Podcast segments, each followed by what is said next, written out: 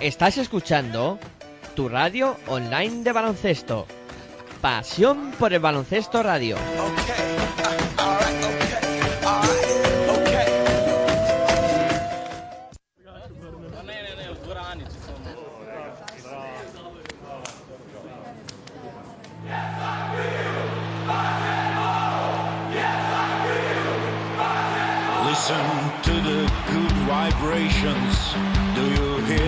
The crazy game? Do you smell the scent of glory? Do you feel the hug of fame? Come and feel Slovenian fire. Feel the passion of our song. We enjoy the same desire. Don't think twice, just sing along. I feel power for basketball. Hear the proud Slovenian call.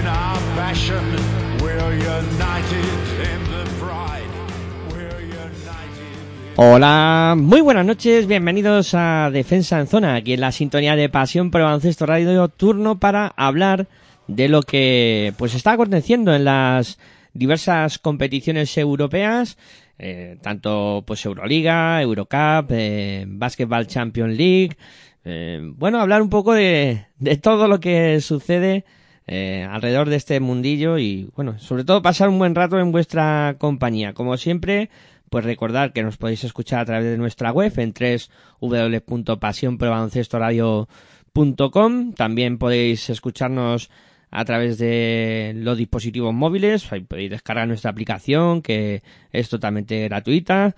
Eh, también podéis escucharnos a través de emisora.org, también en la aplicación de TuneIn Radio y si no podéis escuchar el programa en directo, siempre pues podéis podéis eh, recurrir al formato podcast ahí con Spotify, em, en iBox, podéis descargar los, los programas para que los escuchéis cuando queráis, incluso en nuestra propia página, en la pestañita de podcast también, pues eh, podéis, eh, pues ahí escucharlos directamente o, o descargarlos eh, para, pues cuando os venga bien, eh, un, un eh, eh, escucharlo sin, sin ningún problema.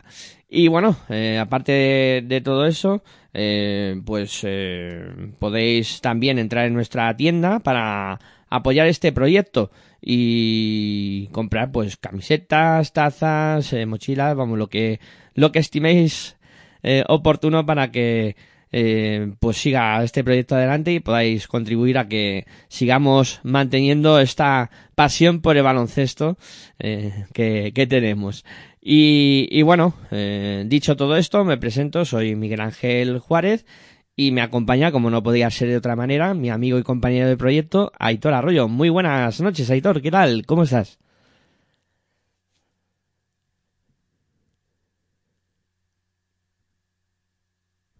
Uy, no te oigo, Aitor. No sé si tú a mí sí.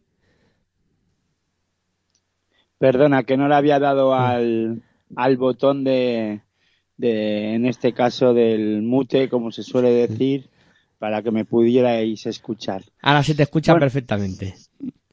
No, nada, eh, es- me había quedado hablando solo y estaba diciendo, en este caso, pues que me encontraba bien, ¿no? Contestándote a la pregunta de cómo me encontraba, que me encontraba bien fuera de los estudios de pasión de, por el de pasión por el baloncesto radio como ayer, pero bien, ¿no? En el mismo sitio que ayer, a la misma hora. Sí, no, no ha cambiado mucho nuestra situación. Lo que sí que cambiamos es de contenido, ¿no? Ayer hablábamos de del baloncesto nacional, de territorio ACB, de cómo estaba la liga andesa ACB.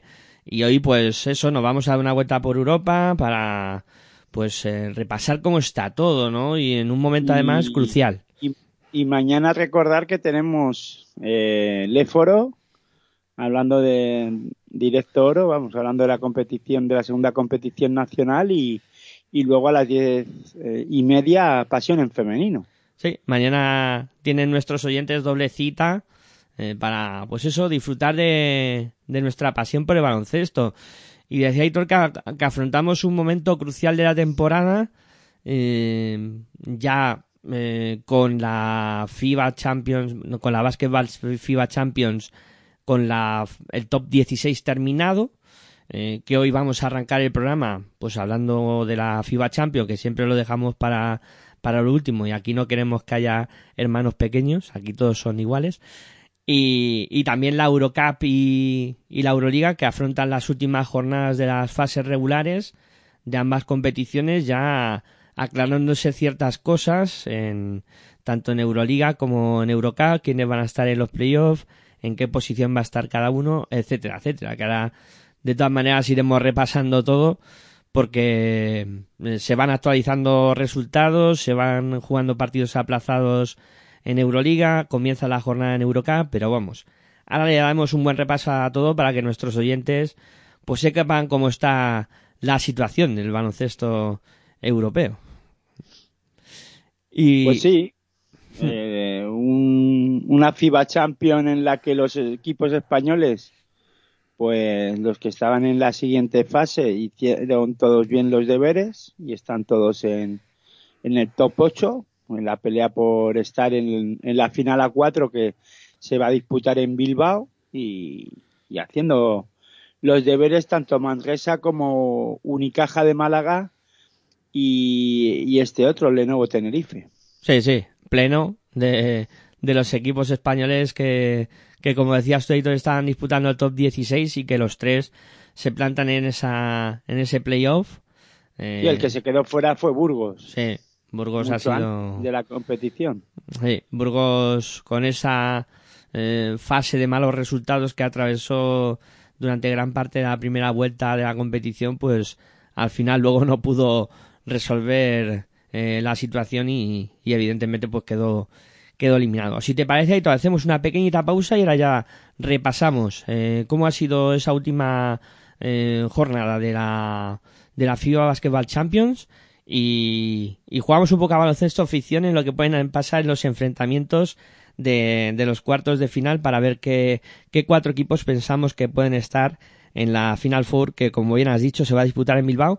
Si no me fallan las fechas del 6 al 8 de mayo eh, que, que bueno que ahí estarán habrá una fiesta en, en Bilbao y veremos a ver quién se alza con este título que tiene bastante tradición de que se lo suelen llevar equipos españoles y esta vez tenemos tres equipos de, de los ocho que pueden tener opción para ganar el título. El último, el último campeón fue el Nino- el Novgorod, correcto, sí, que, el que, equipo ruso. que no va a defender título en, en esta final four.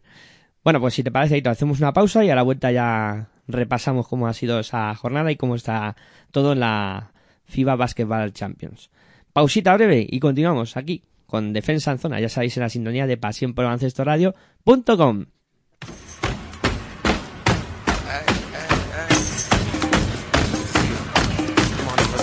Estás escuchando tu radio online de baloncesto.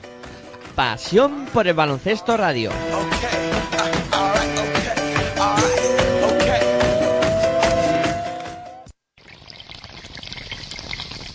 Si sientes la misma pasión del mundo de la canasta como nosotros, escucha tu radio online de baloncesto.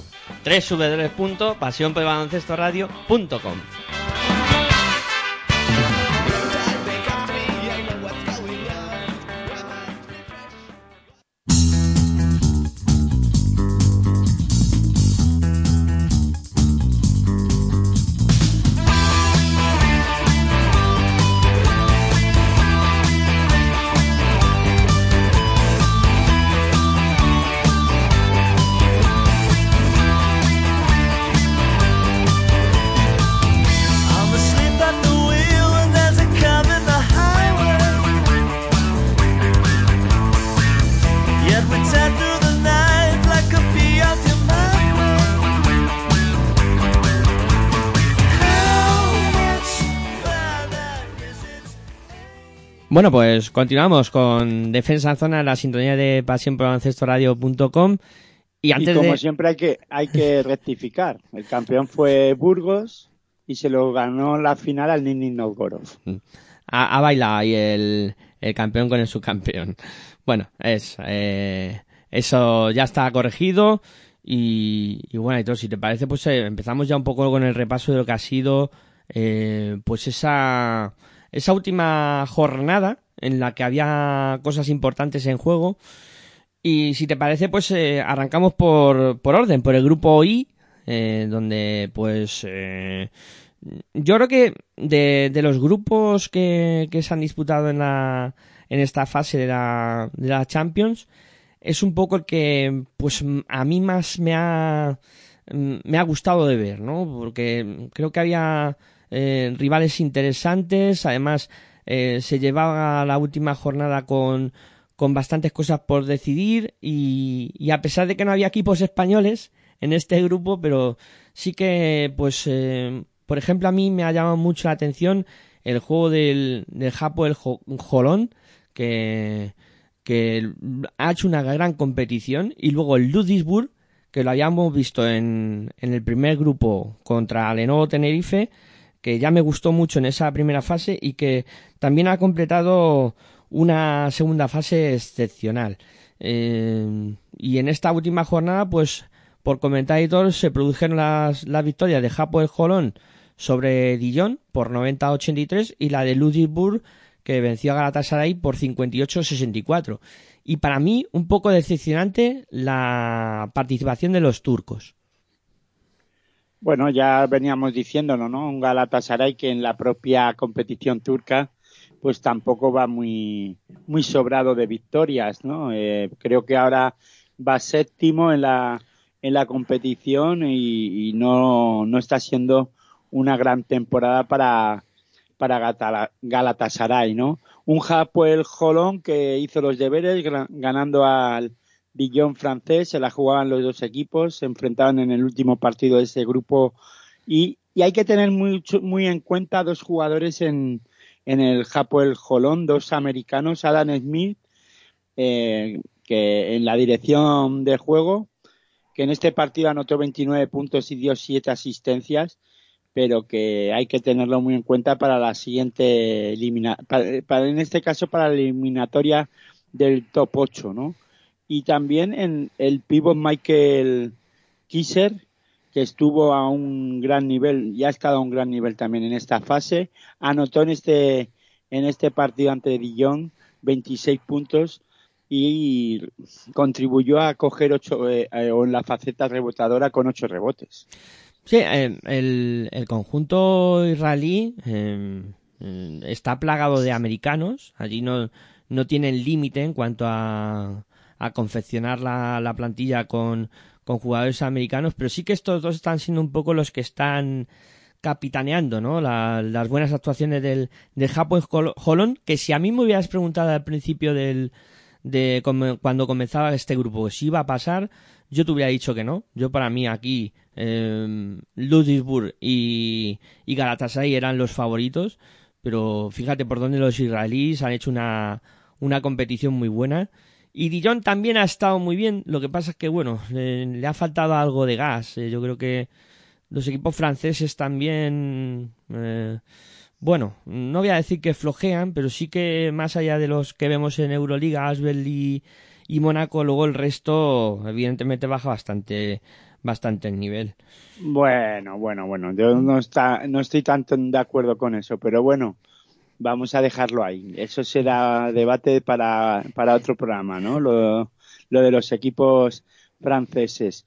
Sí estoy de acuerdo en que los israelíes eh, están plagados de americanos, eso es pues algo que es de arma de doble filo, porque ya sabemos qué pasa con los jugadores americanos, que en un mismo gallinero pues puede haber problemas, pero bueno, parece ser que en la competición europea pues están por ahora funcionando muy bien y yo no es por llevarte la contraria de nuevo, ¿no? Pero yo si me dices, tú pones al Japo el Jolón en un grupo y yo no voy a decir que sea favorito, pero sí uno de los llamados a estar en la siguiente fase, ¿no? Yo no, a mí no me, a mí no me sorprende que este Japol Jolón esté eh, en el top 8, ¿no? Porque jugar en su pista, perdón, jugar en su pista es complicado y segundo es un- son equipos los israelíes que apuestan por, por hacer grandes e- o buenos equipos y competir a nivel internacional en, en este caso, ¿no? Hombre, co- como lo que comentas del tema de, de, su pista, eh, el, el otro día contra Dijon tenían un ambientazo tremendo, o sea, pero de, de locos. Mm, A ver, era un grupo, dentro de lo que cabe sí que podría darse, ¿no? Y a mí no me extrañaría que ganara su, su eliminatoria, ¿no? Luego hablaremos de los cruces, que hubo el sorteo en Bilbao y ya se sabe de aquí a, a la final quiénes se van a ir, en- bueno, a la final, al, al, a la fase final de 4 a 4, vamos, a las semifinales, mejor, o a, como lo queramos llamar, eh, que se van a disputar en, en Bilbao a, partido único. Eh, vamos, una Final Four. Ya está, sí, sí, tampoco... sí. Final a 4. Eso es. Venga, va, mejor Co- dicho. Copia de, de la Euroliga, igual. Eh, no, copia de la Euroliga no. La Euroliga copia a la Copa de Europa antigua en la aquí en vamos en lo que era antes la la FIBA, vamos, lo Sí, que sí. organizaba FIBA, eh, la Euro- Euroliga, la propia Euroliga que se llamaba también cuando FIBA tenía los derechos o cuando era dueño eso es. de la competición. Esto es. eh, Eh, ¿quién fue la primero? copia la copia es de la pro- de la Euroliga, el formato es de Euroliga. sí, sí, sí. No, no, tienes razón, ¿eh? Aquí que copia la Euroliga. Y luego Ludwigsburg, que como te he dicho, Aitor, me, me gustó mucho en, en la primera fase de grupos, que estuvo con Tenerife e incluso pues terminó primero de ese grupo. Y aquí eh, han cumplido los, los alemanes, en los que eh, yo tenía, pues eso, como en mente que este equipo iba a pasar, aunque fuera como segundo, y mira, ha cumplido la- las expectativas. Sí, con dos hombres que lideran un poco a este equipo alemán, un americano, eh, Justin Simon, anotó 18 puntos y consiguió la friolera de 14 rebotes. Y luego un cubano-alemán, Jorman Bartolo, que eh, aportó 19 puntos. Galatasaray podría decepcionar a los que no estáis a los que no estáis acostumbrados a ver a Galatasaray en esta temporada, ¿no? Pero para mí no me sorprende nada porque ya de por sí sufrió para estar aquí en esta en esta fase de, de segundo grupo y, y consiguió estar, pero de, en la confección del grupo era normal ahora mismo que, que Galatasaray no estuviera en la siguiente fase. Eh, al principio de la temporada podíamos decir por nombre, Galatasaray tiene que estar en Final Four, ¿por qué no? Pero eh, ahora mismo Galatasaray pasa por por un pues, por no dar con la tecla a poder competir eh, a, un buen nivel ante equipos de la de esta talla del grupo en el que se han enfrentado en este último esta última jornada o vamos dilo en la segunda fase vamos o en la tercera fase de, de la FIBA Champions no y luego en, en Turquía también está sufriendo o sea que bueno es normal también no porque no está no es el equipo tan potente como hemos visto en otras en estas temporadas no incluso jugando Euroliga o Eurocup Sí, sí, a lo mejor estamos acostumbrados a eso. bueno, eh, se asemeja Galatasaray a lo que es Unicaja aquí en España, Sí, para Sí. que nos hagamos una idea. es un buen ejemplo que has puesto, sí, sí, sí. Yo creo que, que es una buena comparación. Económicamente no, no está igual que otras temporadas, aunque en Turquía se mueve dinero, pero bueno, hay otros que están apostando más, ¿no? Como Darussa, o le están saliendo mejor las cosas y económicamente están mejor, ¿no? Darussa Faca se me viene a la cabeza. o Tofas Bursa, que estos dos equipos que tú has mencionado están en el grupo J, que, que bueno, que llegó a la última jornada también con eh, mucho en juego. Se la jugaban, eh, por un lado, en el enfrentamiento entre Manresa contra Tofas Bursa, y por otro lado, Darusafaka estaba expectante a ver qué pasaba por, en ese partido, en cuanto al básquet verás también, porque había posibilidad de, de poder remontar básquet verás, pero finalmente ni Darusafaka consigue remontar básquet verás. Sí que es cierto que, que consigue la victoria en Treviso, sufriendo 81-85, y luego Manresa se lleva por delante a Tofa Bursa, eh, con unos guarismos de 85-70. Y como decíamos ayer en territorio ACB, que para que el que lo quiera escuchar tiene op- opción de poderlo descargar, como hemos dicho, en iVoox, Spotify eh, o en nuestra propia página. Un Manresa que está, que da miedo. O sea, ahora mismo es un equipo temible. No, yo ya lo comenté ayer, ¿no? Esto se resume muy fácil. Es uno de los equipos que mejor en forma está, tanto de juego como mental, eh, en el baloncesto europeo. Eh, de todas las competiciones, incluso diría yo, ¿no? Eh, salvando, el, eh, salvando las distancias del nivel del baloncesto en el que se juega Euroliga, ¿no?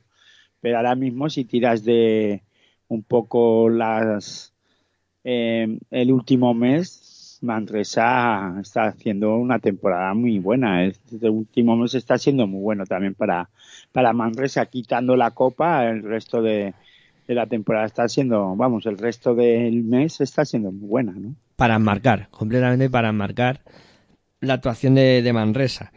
Que de haber perdido se hubiera quedado fuera, ¿eh? Eh, Que aquí se la jugaba.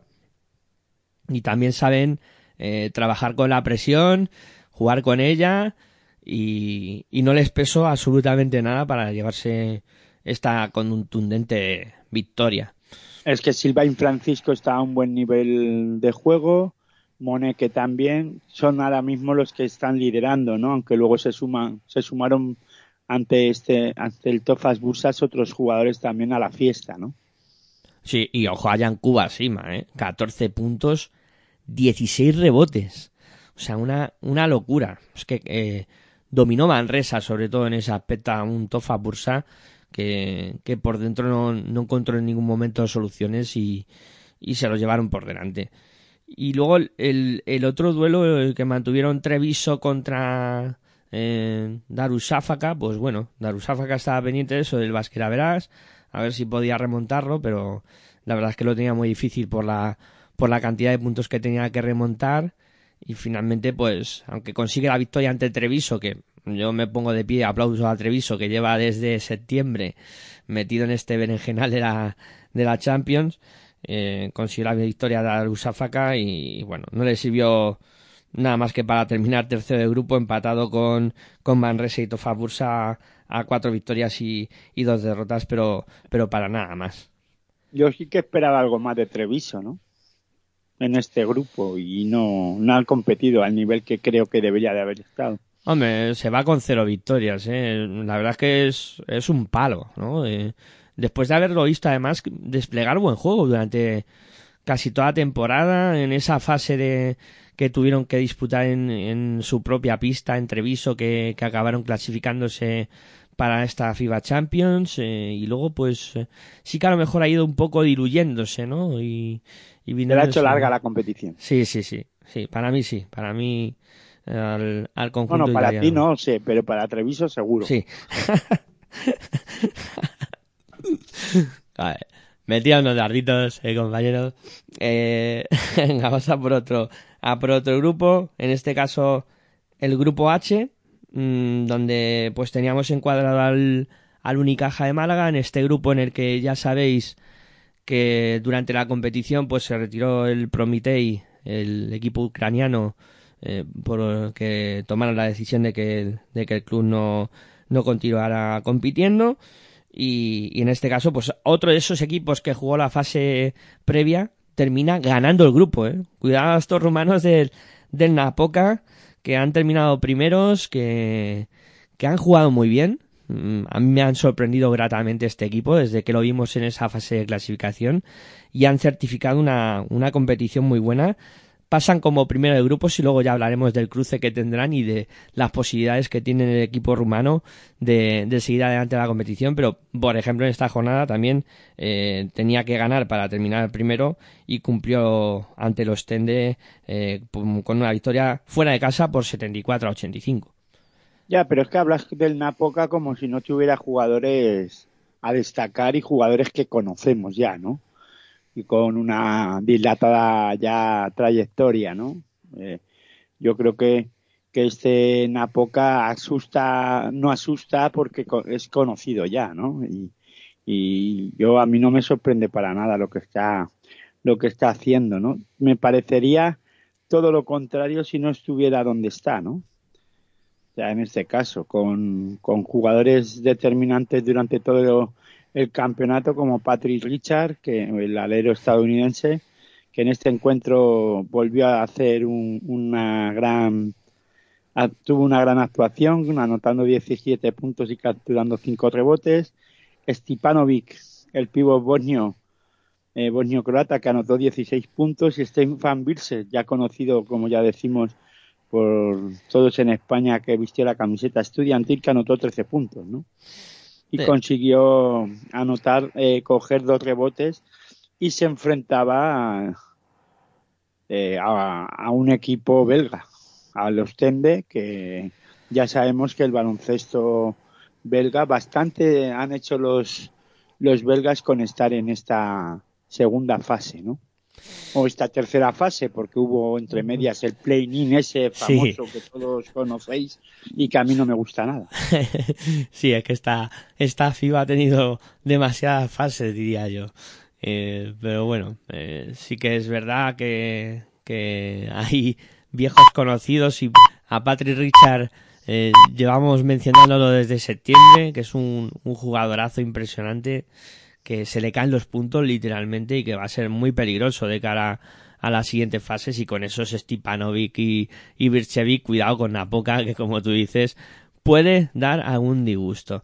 Eh, Bueno, y una cosa, yo, eh, de verdad, no sé si tenemos tiempo, pero eh, ahora pensándolo, porque los en, lo- eh, en- en las competiciones europeas y lo que dirigen los designios del baloncesto europeo eh, hacen competiciones en las que o hacen normas para estas competiciones que eh, es, es más fácil acertar los números de la primitiva que llegar a una Final Four o a una final a cuatro o entender estas competiciones. De verdad, no se puede simplificar algo más esto. Sí. Eh, a ver, es, es, un debate también bastante interesante, ¿no? ¿Por qué, por qué enredamos tanto las competiciones? Luego así pasa que la gente dice, pero vamos a ver, toda, después de seis meses siguen jugando. ¿Pero qué están jugando? A ver. la fase de, de perdedores, no, la que fase de estamos, ganadores. en ju- estamos en julio y todavía no se ha decidido el campeón. Nada, sí, la verdad es que eh, tenían que simplificar un poco más eh, en las competiciones, ¿no? Y decir, eh, mira, hacemos una fase regular, y luego si quieres una de grupos y ya te- terminamos. Eh, con- Como que una fase regular y una de grupos, que no. O sea, no, me estaba lloviendo. fase- Fase... regular y playoff y terminamos. No, no, una fase de grupos de cuatro y luego playoff, no playoff, Eliminatorias. a- eliminatoria, doble eliminatoria y para casa. Y luego la final, si quieren que la jueguen cuatro, si hacen final a cuatro, que es simplemente unas semifinales en, en pista en neutral. Ya está, no hay más, que la Final Four es eso, una semifinal y la final que se juega en dos días, ya está, Sí, a un de- partido. Debería de ser así. La verdad es que debería de ser así no, no, no enredar tanto la madeja, ¿no? Que al final, incluso la propia competición, eh, con tanto, con tanta fase y con tanto partido, Pero al es que final. pasa igual en Eurocup o, o en, o en Euroliga. Es que te pierdes, al final te pierdes, dices, pero ¿qué están jugando ya? Sí, acá- al final acaba todo un poco diluido. Estoy de acuerdo contigo. Y, y es muy difícil de seguir para el, el aficionado medio, ¿no? Que que No, pero hasta para los que estamos todo el día ahí, también. También, me- estamos en algún digo, momento- pero ¿qué estoy viendo ya? en algún momento Esto no, dices... esto no estaba decidido ya. Sí, eh, que también pasa, ¿eh? que no solo para aficionados medio, sino que para nosotros que estamos viviendo el día a día de la competición muchas veces Incluso Mm, para explicarlo. Es claro, que ya claro. que- a- al que le quieras enganchar a esto, que cuando es más fácil ver Falcon Crest. Exactamente, exactamente. Y bueno, y por acabar el grupo H, que, eh, perdón, el grupo H no, el grupo L, donde pues el Tenerife... Otra cosa igual, ¿ves? Es que del grupo A pasamos al H, cuando llega al final es grupo, Grupo Z. Z, sí, sí. que, que bueno, que este grupo mm, prácticamente ha tenido poca historia. El Tenerife ha dominado con seis victorias y, y ninguna derrota. En la última jornada consiguió la victoria también eh, ante, ante Estrasburgo por 71-66. Y los franceses, pese a esa derrota, pues pasan como segundos de grupo porque ni Ritas ni los húngaros de Ereston Batelli pues han sido capaces de, de ser competitivos. A mí me ha sorprendido bastante lo de Ritas. Esperaba que hubiera sido más competitivo, pero bueno, los Bueno, quizás hace te- varias temporadas que no está, no sigue, no está siendo ese equipo que no voy a decir que daba miedo, pero que sí le ponía en complicaciones a, a muchos equipos en Europa. De hecho, otro de los equipos venidos a, a menos, ¿no? Era un equipo que estaba igual que Unicaja o igual que, que este otro, que, mm, Galatasaray. que Galatasaray eh, siempre con plaza en Eurocup, ¿no? Y ha tenido que bajar sus pretensiones. De hecho, se tuvo que rehacer el equipo. Eh, lleva varias temporadas que económicamente no está siendo pues sus mejores temporadas, ¿no? Para para Ritas y bastante que sobrevive. Sí, sí. Y, bueno, y Tenerife que después de... ayer también lo hablábamos en territorio ACB, ¿no? Que tuvo una fase un poco compleja en cuanto a eh, partidos aplazados por el COVID, eh, mucha acumulación de partidos, que en algún momento en, en la competición europea también les pasó factura teniendo que jugar esa fase de play-in como tú comentabas antes, Aitor, y bueno, aquí sí que un poco más asentado y 6-0. Sí, pero porque yo pienso que Tenerife ha ido dosificándose en Europa. O sea, la primera fase casi le sorprenden y casi se queda fuera. Al final acaba jugando el play-in, se clasifica no sin problemas, pero al final sacando los- lo- el partido o la eliminatoria, mejor dicho, eh, con nota y, y aquí, fíjate, 6-0 y ahora para mí es el, el favorito para ganar esta competición. No voy a decir el, el gran favorito, pero sí pues está en disposición de ganarla de nuevo, volver a conseguir una FIBA Champions. Te veo con ganas de jugar a básquet ficción ahora, ¿eh? Y de, eh, vamos a, repasar cómo, cómo queda todo de aquí a, a lo que va a ser esa final, final four. Eh, como decías tú antes, Aitor, el sorteo se realizó en Bilbao. Eh, decir que las eliminatorias, estos los podíamos llamar cuartos de final, se van a disputar al mejor de tres partidos. Que el primer partido va a ser el 5 de abril de las eliminatorias y que el equipo que ha acabado primero de todos los grupos va a tener ventaja de pista, es decir, que jugará el primer partido en su pista y en caso de un tercero, pues la eliminatoria volvería a la pista de los que han sido campeones de grupos. Eh, 5, 12 y 19 serán los partidos en principio fijados para esas fechas. O sea, en los tres primeros eh, martes de abril eh, pues quedará todo todo decidido. Martes, entre martes y miércoles de, de abril quedará todo decidido. Bueno, y las eliminatorias, las eliminatorias son las siguientes. Vamos una por una, si te parece. Baxi Manresa, Unicaja de Málaga. Eh, bueno, enfrentamiento entre equipos españoles. Eh, yo para mí, ahora mismo, viendo el momento de juego de Baxi Manresa, bastante favorito ante un Unicaja que encima lo que peor tiene el conjunto malagueño es el juego interior y por ahí puede sufrir mucho. Bueno, se conocen bien, ¿no? Y aquí no puede pasar de todo. A ver, a priori, y como tú bien dices, Manresa y por la por el juego por el juego y la lo que hemos dicho, ¿no? Lo que por el juego y por su mentalidad y eh, por eh, cómo está ahora mismo en el, estado de forma y mental de Manresa está por encima del de Unicaja, ¿no? Pero al conocerse tanto y al ser un duelo eh, de, de equipos españoles, uf, yo tengo dudas ¿eh? de que pueda ser tan, eh, tan favorito Manresa. ¿no? Puede pasar de todo. A ver, me decantaría por Manresa por el factor cancha, porque es verdad que en su pista, en el No Congos, eh, si no me corriges, ¿sí, no, te corrijo.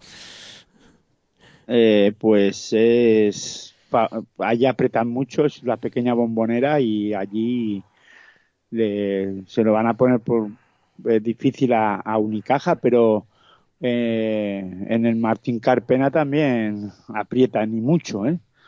O sea que cu- cuidado, no sé. Eh, todo va a depender de lo que pase en el primer partido. Si Unicaja es capaz de, de competir en el primer partido y de ponérselo complicado incluso de sacar la victoria, creo que Manresa no tendría nada que hacer, ¿no? Pero mm, ya digo, eliminatoria incierta, ¿eh? Yo no lo diría tan claro de quién podría ganar, ¿no? Hombre, Pero sí- sí que el factor pista creo que se puede decantar por Manresa. Sí que es cierto que Málaga ha mejorado, ¿no? Eh, con la llegada de, de Ivonne Navarro parece que, que empieza a recuperar sensaciones, que empiezan a tener más confianza a sus jugadores que, que sobre todo pues no habían tenido mucho acierto en, en el perímetro, jugadores como Francis Alonso, como Brizuela, como eh, Boutel, ¿no? Que ahora parece que están cogiendo un poco más de onda y, sí que es verdad que puede ser favorito eh, Manresa por el momento de juego que, que está teniendo y, y cómo lo está haciendo en todos los partidos, pero ojo que Málaga, como tú dices, puede tener su oportunidad y, y no es descartable que pueda que pueda haber ahí eh, sus más y sus menos. Eh, bueno, eh, esto garantiza que uno de uno de los equipos estará en la Final Four y Vamos, que un español va a estar sí o sí. Sí. Y, y el que gane de, de esta eliminatoria se va a enfrentar al ganador de la eliminatoria entre Cluj Napoca y Riesen Ludwig- Ludwigsburg. Que yo en esta eliminatoria mm, veo algo favorito a los rumanos por, por tema factor pista y por cómo están desplegando su juego durante la temporada. Pero es que me gusta mucho cómo ha jugado Ludwig- Ludwigsburg. Mm, no sé, yo No, tengo yo muchas dudas. También es una... A ver, todas las eliminatorias son inciertas, ¿no? Pero estas dos por lo menos lo son, ¿no? Y aquí yo pues, también me encantaría por Napoca porque a mí Napoca me, me, me empezó a gustar desde que le vi en, la primer, en el primer partido de, de la fase eliminatoria para meterse, porque fíjate hasta dónde ha llegado Napoca, que de- está desde el principio de la competición, desde el principio, principio, vamos porque ni siquiera estaba en, la, en, en el sorteo en los grupos, en el bombo, se lo tuvo que ganar en, en la previa, eh, por allá por septiembre. O sea que yo creo que para mí Napoca está un puntito por encima de los, pero de los, de los alemanes, pero claro, como tú bien has dicho, es un equipo el, el alemán que también está jugando un buen baloncesto. O sea que partido incierto también, ¿no? Aunque en los factor cancha podía ser el que se pueda decantar la eliminatoria también, ¿no? Además, Napoca está ante su momento histórico. Oportunidad de oro, sí, sí. Y además con esos jugadores experimentados que tú comentabas antes, como Stipanovic, Birchevic y los puntos que se le caen de los bolsillos a Patrick Richard, cuidado con, con Napoca que, que puede hacer cosas muy serias en esta en esta Basketball Champions League. Si Málaga y Napoca eh, pasaran, se volverían a enfrentar. Exacto, exacto. Se verían las caras otra vez, eh, rumanos y, y malagueños.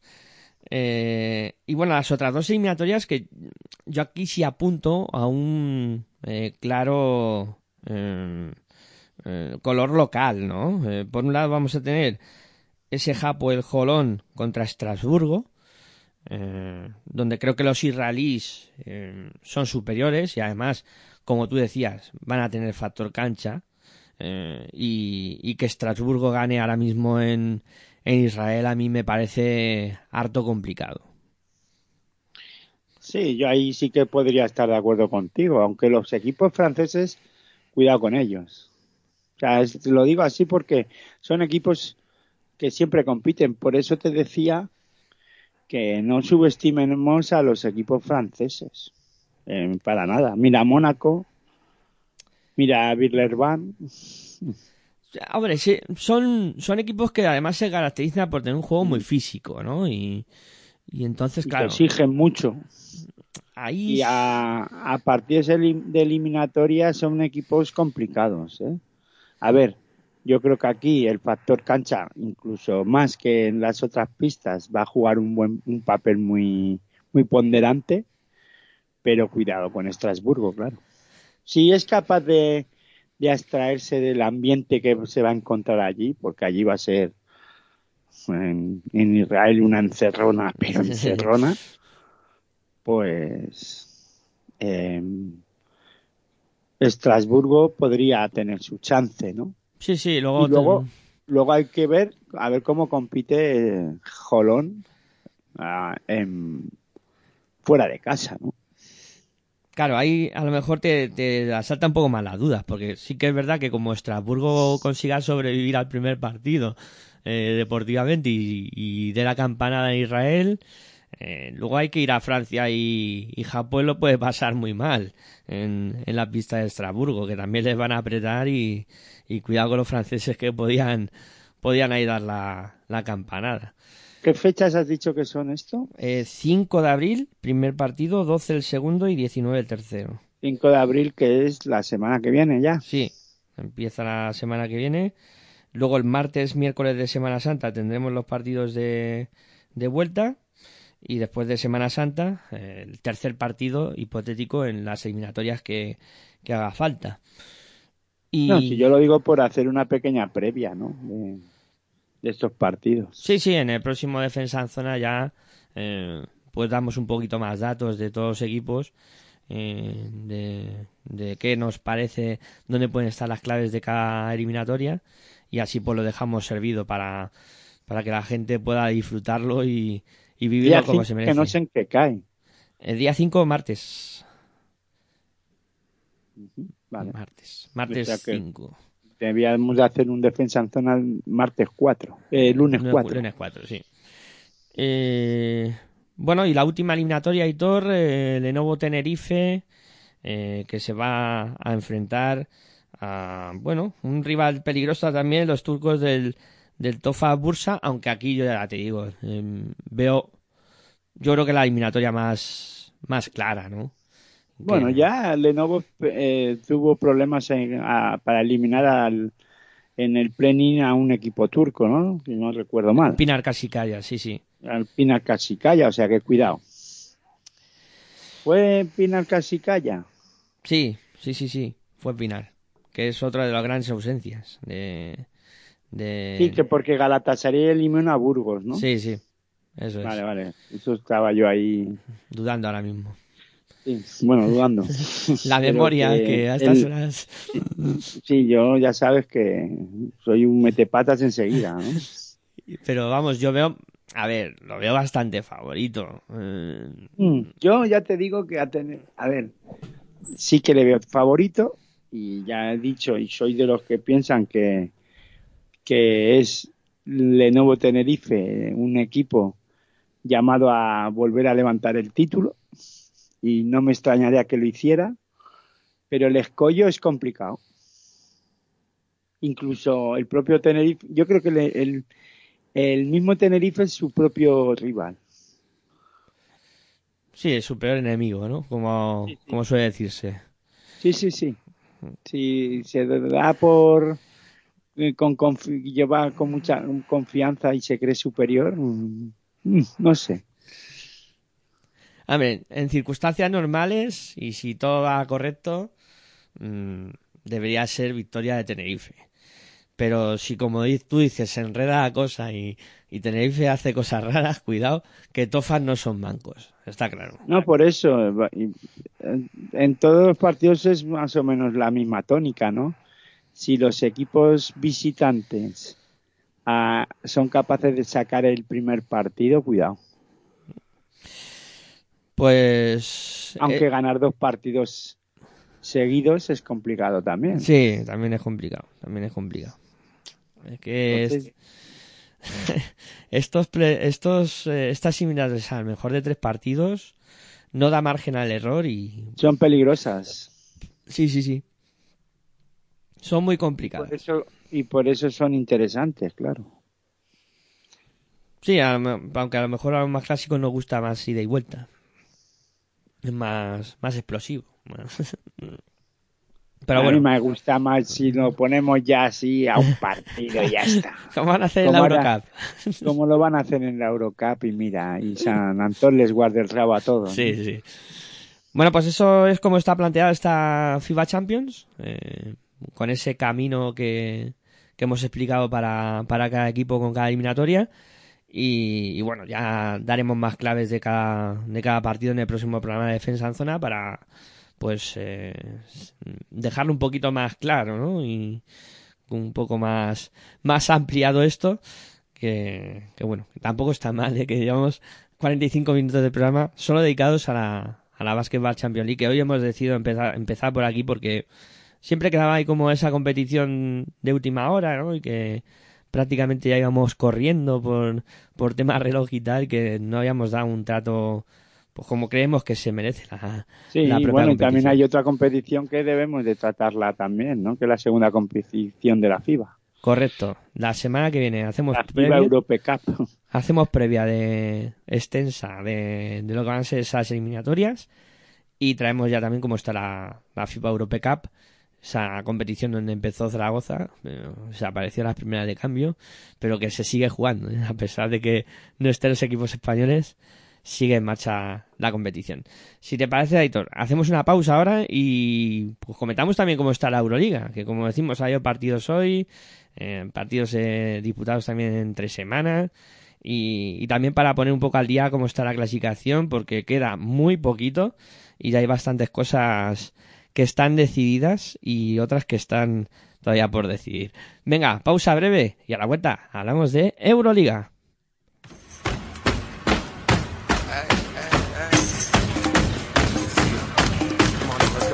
Estás escuchando tu radio online de baloncesto. Pasión por el baloncesto radio.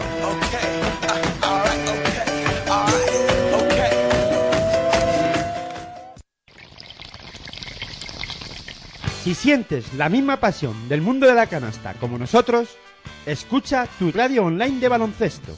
www.pasionporelbaloncestoradio.com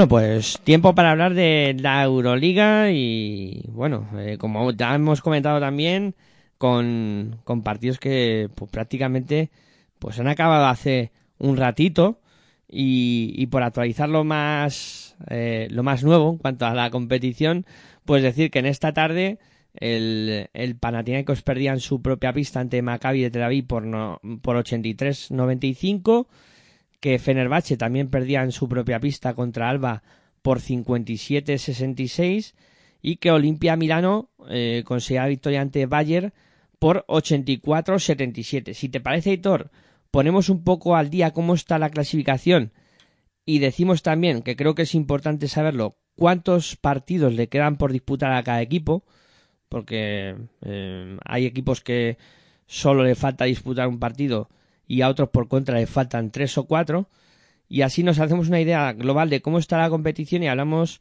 pues de, de lo que ha pasado en las últimas jornadas, los equipos que han perdido las opciones totalmente y, y bueno, un poco nuestras sensaciones, ¿no? Por repasar, eh, Barcelona, 21 victorias. Yo prefiero, Miguel, yo prefiero, y para mí mu- me es mucho más cómodo, hablar de lo que ha ocurrido durante la semana con los equipos españoles, estar hablar de los partidos y luego ya repasar clasificación y, y cómo queda la situación y los partidos que le quedan a los diferentes equipos. Vale, pues, pues lo hacemos así, sí, sin, sin ningún problema. Eh, hablamos primero de lo, de lo sucedido en los partidos de... Más de- que nada porque como ya quedan tan poquitos partidos, Claro, Es claro. mucho más interesante ya hablar de la situación o cómo quedan después de esta semana doble de que ha habido de la propia Euroliga y con estos partidos aplazados de hoy y ya afrontamos ya el, el- casi el cierre de la temporada Pues de me- la liga regular, vamos. me parece una mejor opción. Eh, como tú decías, Editor, ha habido doble jornada en esta, en esta semana. Como tú bien dices, pues empezamos hablando de los equipos españoles y, por ejemplo, pues, pues lo hacemos con Basconia, que, conseguía la victoria ante Fenerbahce en la jornada 31 por 77-62 y que, eh, pues, eh, luego caía derrotado en Francia por 78-68. Un equipo vasconista que soñó, que remó, pero que al final murió a, la orilla. Yo creo que fruto de una temporada un poco muy irregular de los de, de los de Vitoria. Sí, pero bueno, eh, a ver, eh, la situación de Vasconia ya era difícil, ¿no? De por sí. Independientemente de que descalificaran o no a los equipos eh, rusos, al final la situación era complicada. Es verdad que con la descalificación de los equipos rusos, pues el equipo vasconista, pues tiene una remota opción que era ganar, que es ganar todo. O sea, que no podía fallar. Y ante Fenerbahce lo consigue. Veremos a ver qué, qué pasa con Fenerbahce, porque hay que luego lo comentaremos también. Eh, pero un Vasconia que hace un gran partido ante el equipo eh, turco, eh, haciéndole eh, sobre todo a partir del tercer cuarto unos parciales en los que el equipo turco son con- fueron con difíciles de salvar eh, para el equipo para el equipo turco y con un Pedri Enrique que volvía a las pistas de de Basconia que no eh, y estuvo nada bien yo creo que le perjudicó y mucho eh, la lesión de Nando de Colo al, a, a Fenerbahce porque con De Colo en pista pues eh, en este caso el equipo de, del- de Fenerbahce dominaba la, la situación junto a Guduric, ¿no? Eran los dos que estaban a un buen nivel de juego, ¿no? Tanto Hernando de Colo como Guduric en ataque estaban siendo los que estaban castigando al juego de, de Basconia, ¿no? Y la lesión de, en este caso de Nando de Colo, pues le perjudicó y le penalizó mucho a, a, al equipo turco, ¿no? Sí, sí. Mm, La verdad es que Me gustó mucho Steven Enoch, anotando 12 puntos. Peters estuvo también muy, muy bien, ¿no? Sí, y, y Fenerbahce, pues eso que tú comentas, lo de De Colo les hace mucho daño y mm, no, no sé por qué este equipo no ha terminado de, de funcionar. No, no, no llego a entender muy bien por qué Fenerbahce no ha dado ese paso adelante y, y se ha mm, eh, metido más arriba, porque la verdad es que la situación ahora mismo del conjunto de, de Fenerbahce mm, pues es compleja, ¿no? En cuanto a eh, poder clasificarse, luego lo hablaremos como tú bien has dicho, pero vamos. Bueno, que- pero una cosa, ¿eh? Vamos a ver, si vamos a entrar a valorar ahora la situación de Fenerbahce en Euroliga, hombre, eh, si no, si vemos los equipos, a mí no me sorprende para nada dónde está, ¿no? O sea, a ver, que podía tener un par de, de victorias más y podía estar eh, metido en los playoffs eh, indiscutiblemente, podríamos estar diciéndolo, ¿no? Pero cuidado, ¿eh? Que hay equipos con, con plantillas muchísimo mejor que la que tiene Fenerbahce. Sin ser- a ver, cuidado, ¿eh? Que con lo que estoy diciendo porque vaya, me van a decir, bueno, pero ¿qué estás diciendo? Hombre, eh, partiendo de la base que en la Euroliga están los mejores, supuestamente, y los transatlánticos económicamente hablando, pues eh, a comparación, creo que este equipo no es el mejor, no es de los mejores equipos que hay en la Euroliga. Hombre, a ver, está claro que... Eh, la marcha, a ver, llevamos dos temporadas en las que Fenerbahce se está rehaciendo. ¿eh? Mm, La marcha de Obradovic, ya sabemos lo que ocurre cuando coge un equipo de Obradovic, ¿no? Que cuando se marcha, eso es, es como un, tri- eh, Un solar. pues, un solar, ¿no? Se queda, vamos, sí, como si hubieran arado el campo y se queda trillado, ¿no?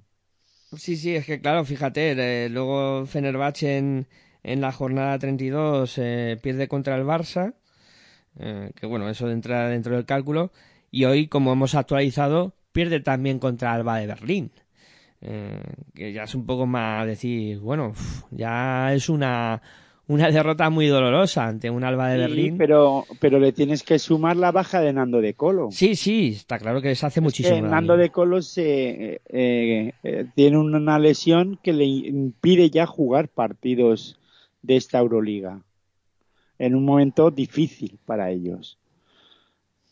Sí, sí, un ando de colo, cada que lo mencionas. eh, el otro día creo que lo hablamos, que, que renunciaba incluso a, a disputar el Eurobásquet con Francia. O sea, em, sí que es cierto que, bueno, un jugador muy importante para, para Fenerbahce. Y otro año en el que Georgievich, eh, después de, de no haber podido cumplir los objetivos con Virtus de Bolonia la pasada temporada, pues este año tampoco creo que el objetivo de Fenerbahce era entrar en los playoffs al menos y, se le ha puesto muy muy complicado, muy cuesta arriba. Luego veremos las opciones matemáticas que restan, pero yo creo que son ínfimas para el conjunto de Fenerbahce. Que sí que es cierto que fuera de casa solo ha ganado un partido. Es que es un dato muy curioso. En casa no ha estado mal, ha conseguido ocho victorias, pero fuera de casa es que solo ha conseguido una victoria. Se le ha atragantado muchísimo. El no tam- el también eh, eh, una temporada irregular vuelve a tener otra temporada irregular Vesselin y para mí creo que eso es importante, ¿no? Sí, sí, es otra de los de los puntales del equipo. Y luego que Henry y, y, y Polonara tampoco han sido pues esos jugadores que vimos en Basconia. Claro, es que son muchas circunstancias, ¿no? Y, y- y claro, todo, todo hace que no, no funcione el equipo como, como quizá hubiéramos podido pensar al principio que, que iba a funcionar. Eh, los otros dos equipos españoles, por una Barcelona, que ya hemos comentado que ganaba Fenerbahce eh, fácil. Bueno, pero escúchame. Ah, pero vamos a. Porque has hablado de Basconia luego en Mónaco que gana.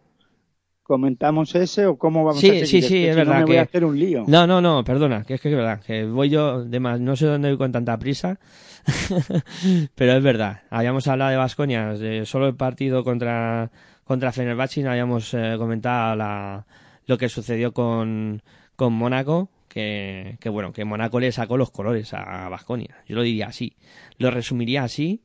Eh, se encontró un equipo muy duro y, y ahí no pudo Vasconia. Que sí que es verdad que habían encadenado unas cuantas victorias consecutivas y que habían mejorado su juego, pero ahí volvieron un poco los fantasmas.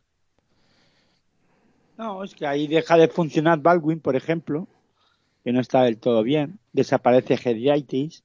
Bueno, desaparece toda la primera unidad, si se me permite la expresión, para que me, para que me entienda todo el mundo.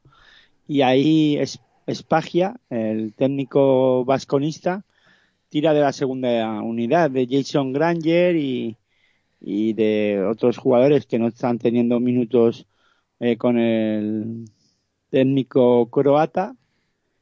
Y, y, eh, eh, consiguen un poquito lavar la imagen de Vasconia y de acercar al marcador al equipo vitoriano y de pensar que podría a lo mejor tener alguna opción, sobre todo buscando el básquet a verás, porque la cosa se ponía difícil, estaban 20, llegaron a ganar Mónaco creo que de 20 Sí, sí, sí. y, y empezó a en, eh, con esa segunda unidad a remontar el partido, incluso a acercarse en el marcador, bajar la renta de esos 20 puntos y incluso quiero recordar que se pusieron a 6 puntos, algo así, luego volvió otra vez a coger una renta de 12, 13 puntos Mónaco y perdió ese básquet a verás, al final consiguió Vasconia un poco eh, a tener esa bueno, ese espíritu de intentar por lo menos que el basquetaveras se le fuera favorable, pero claro, mm, la cosa pinta fea, ¿no? Para Vasconia no está virtualmente fuera, pero casi que sí. Sí, necesito una, una carambola demasiado estratosférica para, para poder entrar. Y además bueno, con pero pelearon por ese basquetaveras, ¿no? Sí, sí, para sí. eso, por lo menos para tener esa rancambolesca carambola. Hmm. Sí, sí, por lo menos pelearon por ello, es verdad. Y como tú dices, la imagen está siendo un poco uf, con ese más 20 para Mónaco, con un Mike James haciendo muchísimo daño y con, bueno, con Vasconia que, que no sabía por dónde venían y, como tú dices, eh, echando mucho en falta la aportación ofensiva de, de Baldwin, que, que ha sido el referente de los últimos partidos de, de Vasconia. Eh, Que lo seguirá siendo, imagino, sí, yo creo que sí. Va, por el bien de ellos. ya, ya se está hablando de a ver si se renueva Baldwin y tal, y veremos a ver si lo pueden sujetar o, o viene alguien con una oferta escandalosa y se lo llevan. Eh, veremos a ver. Eh, hablando del resto de los equipos españoles, el Barça, que sigue con su paso triunfante en, en la Euroliga, venciendo eh, los dos partidos. En, en la jornada de martes-miércoles eh, conquistó la pista de Alba de Berlín con un resultado muy cómodo, 79-95, y luego ese mencionado Barcelona-Fenerbahce, donde también el conjunto blaugrana pues ganó de, de 21 puntos a pesar de, de las lesiones, de los problemas que tiene el, el cuadro blaugrana, pero sigue demostrando mucha entereza en, en la Euroliga y ya va a ser primero pase lo que pase. Sí, pero ahora la preocupación del Barça es saber cómo está Brandon Davis, saber cómo está el turco, sobre todo en la posición de pivot. Está el equipo Blaugrana muy tocado y ahí es donde se tienen que estar ahora pensando cómo recuperar a ciertos jugadores de cara al playoff, ¿no? Porque va a ser duro el playoff independientemente de a quién se enfrente. Sí, sí, además... están tocados. No, como ya comentábamos ayer en, en Territorio ACB, para, para la Euroliga no se permiten fichajes. O sea, eh, con lo que tengas ahora mismo ya tienes que ir a, a por todo, ¿no? Y, y sí que es verdad, pues eso, entre el turco que está tocado, entre eh, Brandon Davis que se, se hizo daño en el hombro y, y veremos a ver cómo se recupera. De, de esa circunstancia. Sigue Que- de baja Cory Higgins. Claro, Higgins de baja, Jakubaitis tocado también ahora, Piero Oriola Piero Oriola no sabemos qué pasa. no termina de, de aparecer tampoco. Claro, es que son muchas circunstancias para el Barça y ahora que llegan los momentos claves de la temporada le está sucediendo un poco como el año pasado, que vimos que en la Final Four se les fue lesionó Calates y se les desmontó un poco el, el equipo, ¿no? Y esta vez la cosa parece que viene por más por dentro que, que pueden tener ese problema. Es un líder sólido, pero claro, ahora vienen esos momentos donde se juega todo y el equipo no está al 100%. Que que es complicado. y, y pasan las cosas en el peor momento, efectivamente. Y el, y el Real Madrid en este caso, pues pidiendo la hora, ¿eh? Que se va a meter porque hizo unas buenas primeras vamos, en unos eh, o en este caso llegó ha llegado al final pidiendo la hora, como digo, ¿no? Eh, hizo una primera buena vuelta en esta liga regular y, y bueno, y empezó bien la segunda, pero está terminando con muchos problemas, ¿eh? Está terminando con muchos problemas y además yo creo que, que el equipo tiene ya algún tipo de bloqueo mental porque no me parece normal, ¿no? Lo que le ha pasado en esta última semana al Madrid en Euroliga, porque contra, contra Nadulu Efes, que pierde por 93-90, llega un momento en el que va ganando por 10 puntos. Eh, parece que todo está cómodo, tranquilo para el Madrid. Es cierto que juegas contra todo un Efes Pilsen, que no te puedes descuidar en ningún momento, pero ese tipo de partidos al Madrid antes no se le iban. Igual le pasó contra, contra Maccabi. O sea, contra Maccabi, eh, los seis últimos minutos de partido, no consigue anotar ni un solo punto el Madrid. Estamos hablando del Madrid, del Madrid, de los Eurtel, de los Tavares, de los Yabuseles, eh, de, de todo el, el elenco de jugadores espectaculares que tiene. Se, se mete esta semana de Euroliga unos, unas crisis de, de resolver partidos que, que también es muy extraño verlo en un equipo como el Madrid. Es una cosa que, que llama la atención y no, no sé si ya no sé si está pidiendo ahora físicamente o, o más mentalmente, Aitor, como tú comentabas, de, de pedir la hora, pero yo me parece más un tema mental ya que físico. Sí, lo que pasa es que el Madrid ya sabes. Parece que estaba muy tocado y luego es capaz de meterse en la sería capaz de meterse en la Final Four y, y por qué no ganarla. Ya una vez que se ponen, Sí, sí, no, está claro. esto puede pasar. ¿eh? Eh, Yo no estoy dando por muerto al Madrid, sino que eh, es verdad que está en las últimas, tanto en ACB como en, en Euroliga, está teniendo una, un- unos, un mes de marzo muy irregular ha tenido, ¿no? Sí, sí, sí. Mm, Vamos a ver cómo lo acaba el mes de marzo, porque tiene que jugar con Panathinaikos el día 31. Pero en, en cinco partidos, en los últimos cinco partidos, ha ganado dos y ha perdido tres. Sí, es sí. verdad que va segundo en la Euroliga con 18 victorias y 8 derrotas. Y se enfrenta a Panathinaikos, que tiene 7 victorias y 18 derrotas.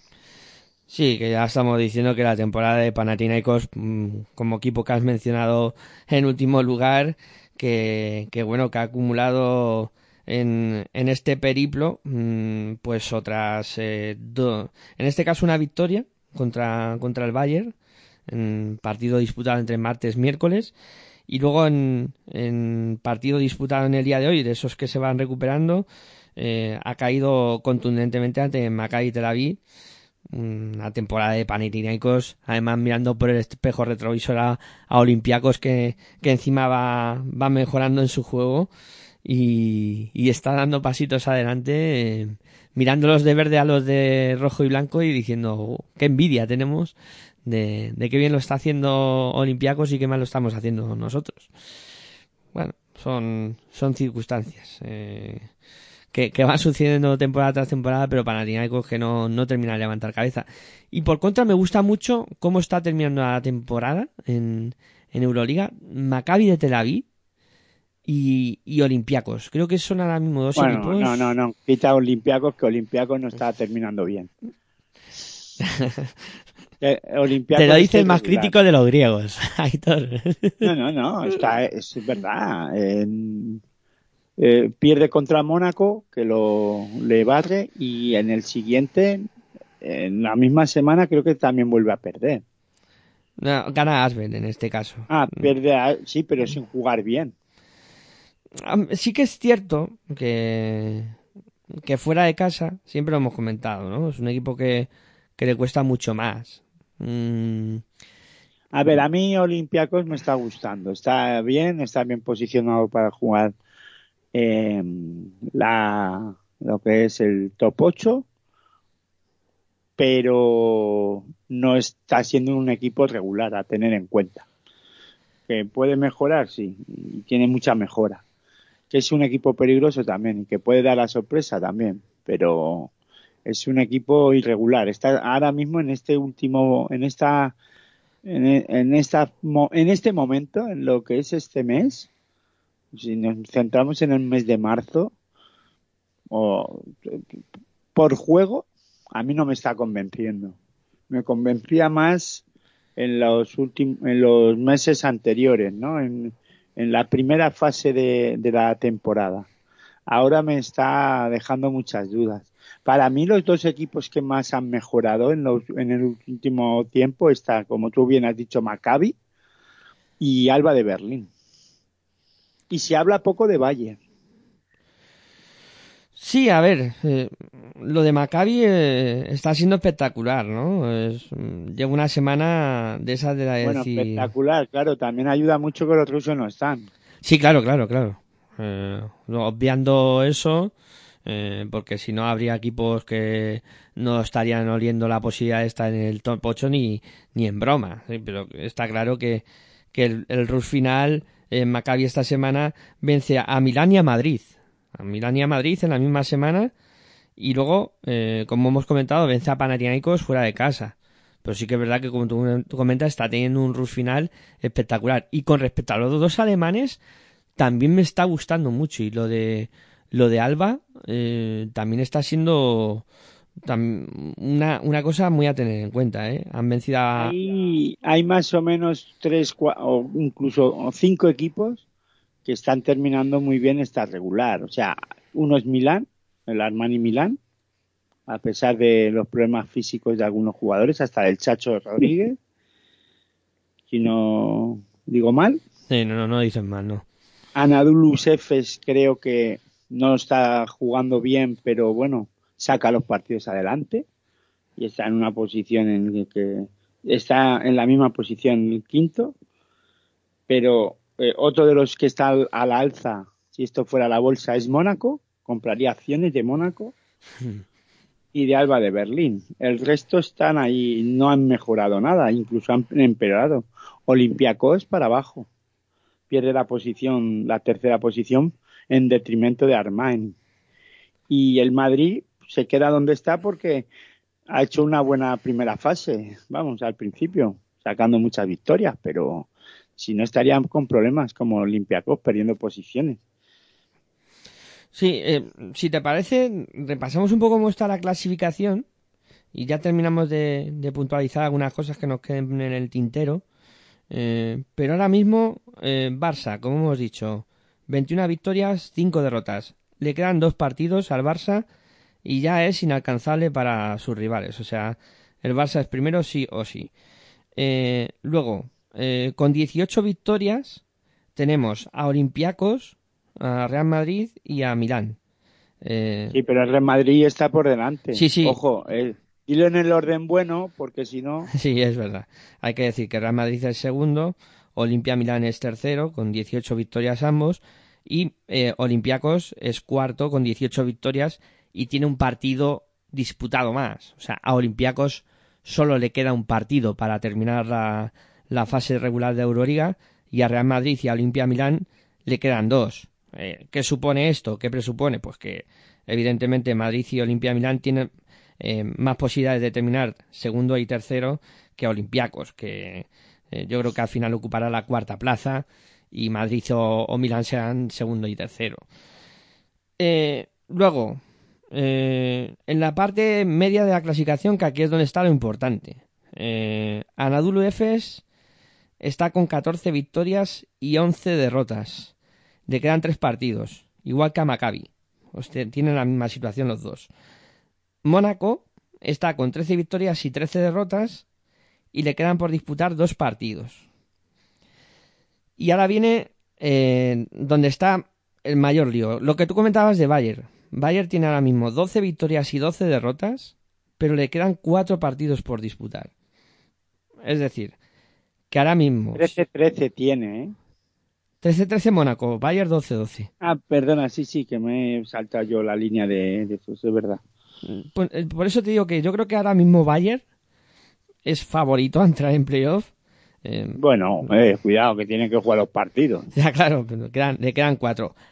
Eh, luego, si miramos abajo, está Vasconia con 11 partidos ganados, 16 perdidos, pero disputados 27. Es decir, que a Vasconia solo le queda un partido, podría llegar a los 12 que tiene el Bayern ahora mismo. Claro, Pero por porque eso. pegas el salto de Bayer a, a Baskonia, vamos a seguir el orden. El orden, sí, es verdad. que el orden sería Alba de Berlín, con 11 victorias, 14 derrotas, y Estrella Roja, que también tienen 11 victorias, 14 derrotas. Bueno, les quedan tres partidos a cada equipo. Al Alba también le quedan Sí, partidos. sí. Tres partidos al Alba, tres partidos a Estrella Roja. Yo creo que tienen bastantes opciones también de, de pelarlo con, con el Bayern, que está con 12-12, como hemos dicho, con cuatro partidos por disputar. Luego ya está Basconia, con 11 victorias, 16 derrotas, y con. Claro, eh, habíamos dicho que tienes que ser rocambolesco. Es que Vasconia necesita que Bayern pierda sus, todos sus partidos, que Vasconia gane el que queda, y que ni Alba ni Estrella Roja ganen más de un partido ambos. Ya, pero lo que hay que saber es qué partidos son los que le quedan a Bayer, los que le quedan a Alba y los que le quedan a Estrella Roja. Si tienen duelos entre ellos, todo ese tipo de cosas son las interesantes. Claro, ese trabajo de campo no está hecho. De, de si queda algún enfrentamiento directo, pero no, no debe quedar ninguno directo porque si no, Vasconia ahora mismo no tendría ninguna opción ni aunque fuera rocambolesca. Entonces, enfrentamiento seguro, directo seguro que no hay. Lo que sí que mm, se me antoja imposible que todo esto se produzca para que Vasconia tenga alguna opción. O sea, no lo veo. No lo veo. Y luego Fenerbahce, que está con nueve, pues que está un poco en la misma situación. Llegaría a 12 si ganara todos los partidos. Pero también tiene que esperar carambola. Y ya el resto sin opciones. Asbel, que está con 8 victorias, 18 derrotas. Eh, que está con 7 victorias, 19 derrotas. Y Panathinaikos, que cierra con 7 victorias y, y 18 derrotas. Si te tuvieras que mojar ahora mismo, em, quitando los cuatro de arriba que están claros y Efes, que yo creo que, que lo tiene bastante bien, eh, y Maccabi, podríamos decir. A lo mejor lo que habría que decir quiénes van a ser los dos últimos. Mm, ¿Tú crees que Mónaco Bayern van a, a mantener o, o crees que Yo a van Bayer le saco de la ecuación y metería o a Estrella Roja o a Alba. Bueno, es una buena apuesta, ¿eh? Una buena apuesta. Hombre, por el momento de forma la misma Alba, como tú decías, un equipo que está muy al alza, que, que ho- hoy contra Fenerbahce ha conseguido una victoria sin dos de sus hombres importantes, Luke Sigma y, y Eriksson, que no estaban. Y, y cuidado, ¿eh? Cuidado a este Alba que, que puede también dar, dar alguna sorpresa. Yo, Mónaco, no sé. Hmm. Yo a lo mejor metería a los dos alemanes y, y quitaría a Mónaco de, de ahí. Más que nada porque solo le quedan dos partidos. Ya ves cómo no puede ser. Mira, Bayern Múnich, Estrella Roja. O sea, si hay un partido directo. Eh, Bayern. Estrella Roja. Claro, sí, sí, Sí, claro. sí, es que mañana. sí, sí, lo podía ver. Lo podía ver porque, claro, si gana Estrella Roja Se se, juega queda el día 12. uno. Sí, sí, sí, lo podía lo ver. podría haber, no. Lo hay. Es que lo hay. que es el Bayern Estrella Roja el, el viernes ocho y media. Sí, sí. Y un Milán Mónaco. Milán, Mónaco. Uf, ahí Mónaco. Maccabi juega con Asbel mañana, o digo el jueves, perdón. Y, y, y por aquí el otro que hemos dicho, Mónaco, Este, Al- Asbel. mm, No, también es partido tremendo, ¿eh? y Anadolus Efes Alba Berlín. Ahí Alba. Alba se la juega, ¿eh? Se la Y a, y a Fenerbahce le quita de la ecuación ya. ¿Tú también? Sí, yo. Ya Fenerbahce. ¿No tiene opciones? Sí, opciones tiene, ¿eh? Para, podría llegar a esas 12 victorias donde se produjera un empate múltiple. Pero yo lo veo muy complicado que pueda ser, suceder eso. Yo creo que para entrar en Euroliga tienes que tener mínimo 13 victorias esta temporada. No creo que con 12 pase nadie. Y ahora mismo. Mira, otro duelo, otro duelo también directo, Mónaco Alba Berlín. Es que, claro. Es que, Mónaco Alba. claro. Claro, sí, Mónaco que está con 13, Alba que está con 11. Sí, también Claro, podría. pero vamos a ver, es otro duelo directo. Sí. Sí, sí, sí. Y, y además importante. Como sigas buscando, No es que tú fíjate lo de Alba, ¿eh? Eh, porque no creo que, que Mónaco gane a FF Pilsen. Eh, es a la jornada 34. Luego tengo que mirar cuáles son los partidos aplazados, pero eso ya es de- una cosa muy rocambolesca y sí que ya me cuesta más. Bueno, pues ya hemos dicho cómo está un poco la situación y, y qué equipos pueden tener o no opciones. Sí que, a ver, con opciones hay muchos. ¿Que es rocambolesco? Sí. ¿Que va a haber duelos directos? También, como has comentado. Pero yo ahora mismo me, me inclino por los dos alemanes en, en el tema y, y dejo fuera a Mónaco. Tenemos un Fenerbahce Valle, Fíjate también ahí, pues la última, Anadolu Efes Bayer, últimas opciones para, para Fenerbahce ahí agarrándose. Alba Panathinaikos, esos son los que van recuperando, claro. Bueno, pues, ojo, Alba, ¿eh? Alba no tiene mal calendario. Y Maccabi Fenerbahce acabaría ya todo, porque se recuperaría el del, de la jornada 23 o semana 23, como queramos decirlo, Maccabi Tel Aviv Fenerbahce. Pues Alba, Alba no tiene mal calendario, ¿eh? Me, me gusta el calendario de Alba porque lo va a pelear, yo creo, hasta el último partido. Y, y se puede colar, ¿eh? Se puede colar. Bueno, pues Yo creo que la terna está entre Alba de Berlín y Estrella Roja, ya te lo digo. Ahí está la... Y saco de ahí al Bayern. A Mónaco lo dejo. Yo dejo Barça, Real Madrid, Olympiacos, vamos, Milán, Olympiacos, Maccabi, Mónaco y metería o a Estrella Roja o a Alba. Bueno, de todas maneras, la semana que viene ya está todo más clarificado.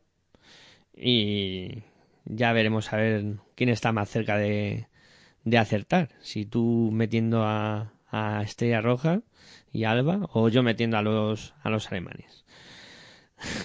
Porque los seis primeros los mantengo como tú, ¿eh? No, ahí no, no discrepamos. el orden, el orden no sé, no lo sé, pero el... A ver, el primero está claro, pero el resto ya veremos.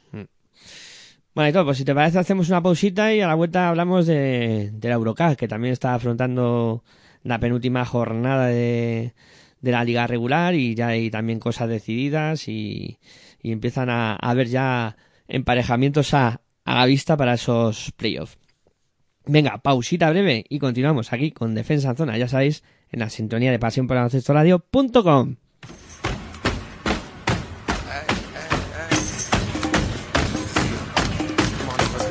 Estás escuchando tu radio online de baloncesto.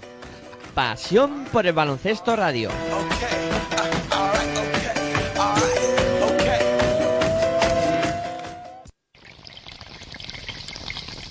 Si sientes la misma pasión del mundo de la canasta como nosotros, escucha tu radio online de baloncesto. www.pasionporelbaloncestoradio.com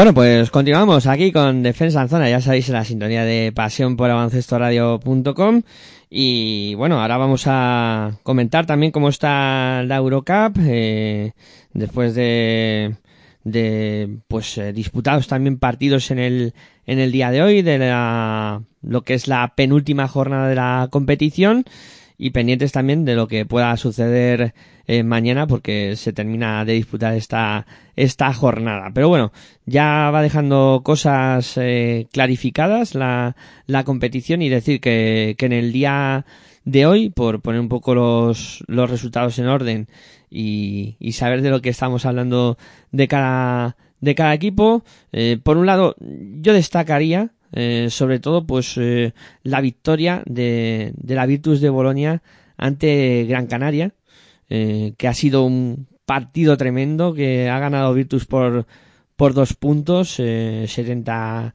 70-68, y que pues esto hace que, que el Gran Canaria de momento no pueda ser primero de, de grupo, que todavía podrá intentar serlo en la, en la última jornada, pero vamos, el resultado eh, entre dos equipos que se jugaban mucho, sobre todo el, el conjunto canario, ser el primero de grupo y una Virtus que, que bueno, que parece que va de menos a más en la competición y que en los últimos partidos está consiguiendo un poco retomarle el, el pulso a, a la competición. Más resultados del día de hoy en, en la Eurocup. El, el Bursaspor ha conseguido la victoria fuera de casa ante el Ulm.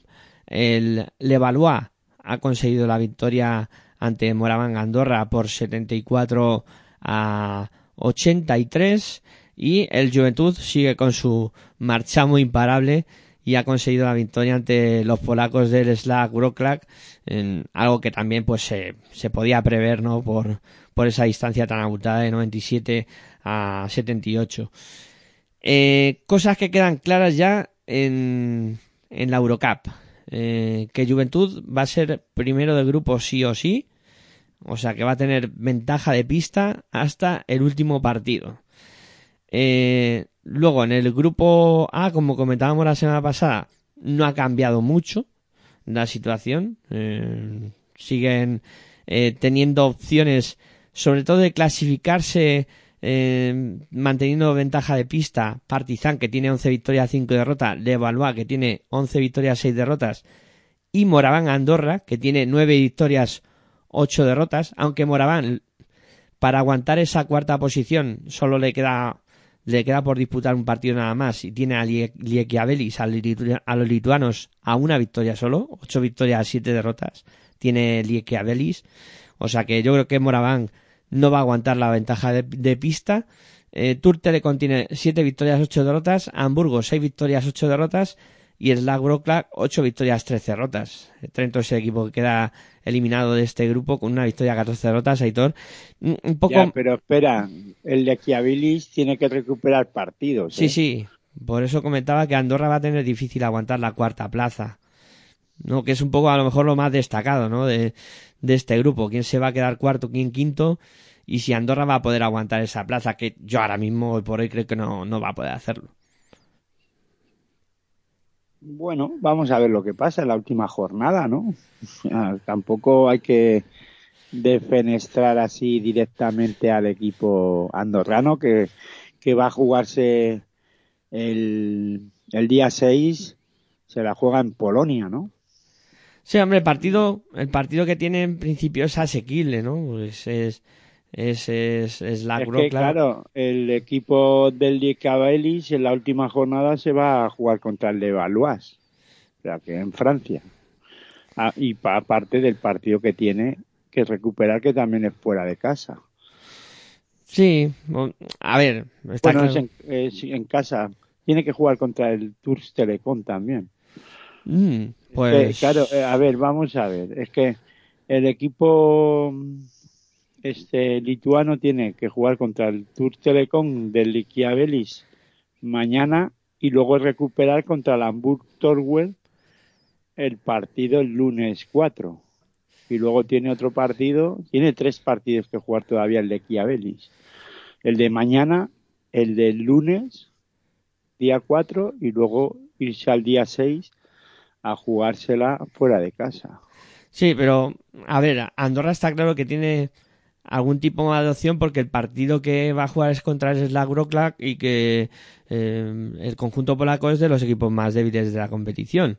Sin, sin ahora mismo pondríamos a Lieke Belis como, como favorito para, para llevarse esa, esa cuarta plaza. Pero bueno, eh, le, le podemos algún- a dar algún tipo de más de chance, como tú decías, y no darlo ya por, por defenestrado. Eh, Hombre, si ese partido, pues Sí, bueno, sí, se va a qué poner con pasa 10. A ver que, sobre todo la clave va a estar en mañana en Lequiabelis, a ver qué hace. Sí, sí, sí, partido importante para, para el futuro el Málaga. Telecom. Sí, sí, muy, muy importante ese partido, o sea que mañana habrá que estar con un ojo puesto para el próximo martes ya ver qué, qué ha sucedido con, con esa situación. Y en el otro grupo, pues, a ver, eh, comentaba yo que, Gran Canaria había perdido hoy contra, contra Virtus por, por dos puntitos, un partido muy, muy disputado, eh, pero que al final se han llevado los italianos. ¿Qué supone eso? Pues que Valencia, en caso de conseguir la victoria, se va a poner también con 12 victorias eh, y va a ser sí o sí un equipo español primero de este grupo, o Gran Canaria o Valencia, dependiendo de lo que pase en la última jornada.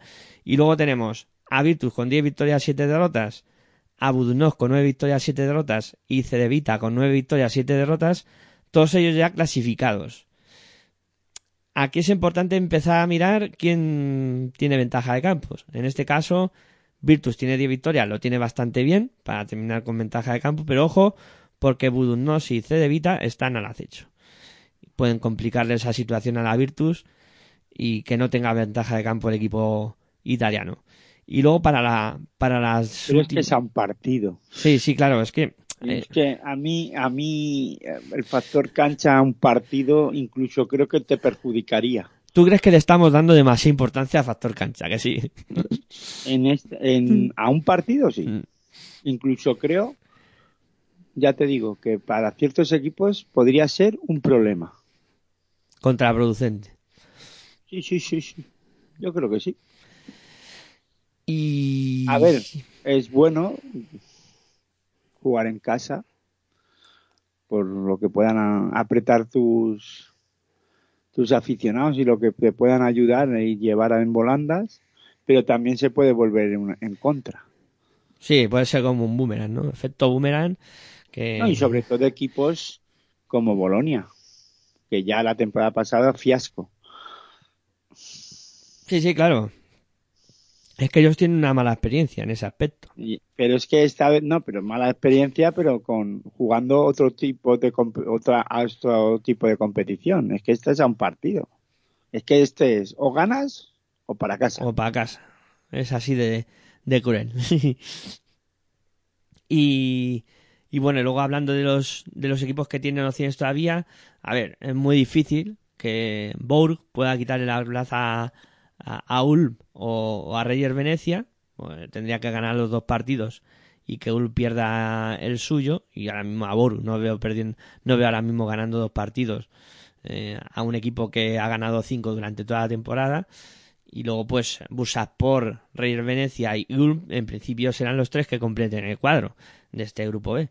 O también queda todo pendiente de lo que suceda mañana y en la última jornada que, como tú decías, será el día, el día 6, que ya se quedará todo decidido y, y sabremos cuáles van a ser los enfrentamientos de esos playoffs en los que ya podremos empezar a, pues sobre todo hablar de claves, ¿no? De, de, de qué puede pasar en cada partido, enfrentamientos entre jugadores y todo ese tipo de cosas que nos gusta hacer ahí todo, que, que nos gusta mucho el, el, el y saber qué es lo que puede pasar en cada partido.